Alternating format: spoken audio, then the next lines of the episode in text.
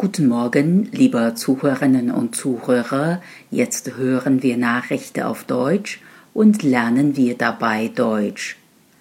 Wie groß muss der Sicherheitsabstand auf der Autobahn sein?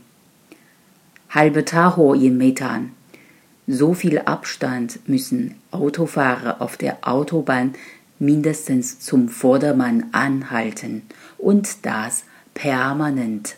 Selbst wenn ein anderes Auto vor einem zu knapp einschert und man den korrekten Abstand quasi unverschuldet verliert, gilt laut ADAC Fuß vom Gas und eventuell sanft bremsen, um den Abstand unverzüglich wieder zu vergrößern.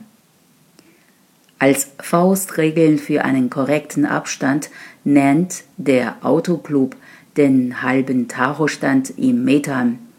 Bei einem Tempo von 120 km pro Stunde sind das beispielsweise mindestens 60 Meter. Autofahrer können sich dazu an den Leitpfosten orientieren, die alle 50 Meter gesteckt sind.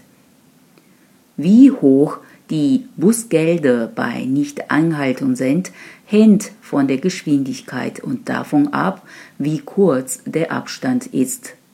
Je kürzer, umso teurer wird es, erklärt der ADAC und nennt Beispiele. Wer schneller als 80 km pro Stunde fährt und weniger als ein Zehntel des halben Tachowertes anhält, riskiert 320 Euro und einen Punkt.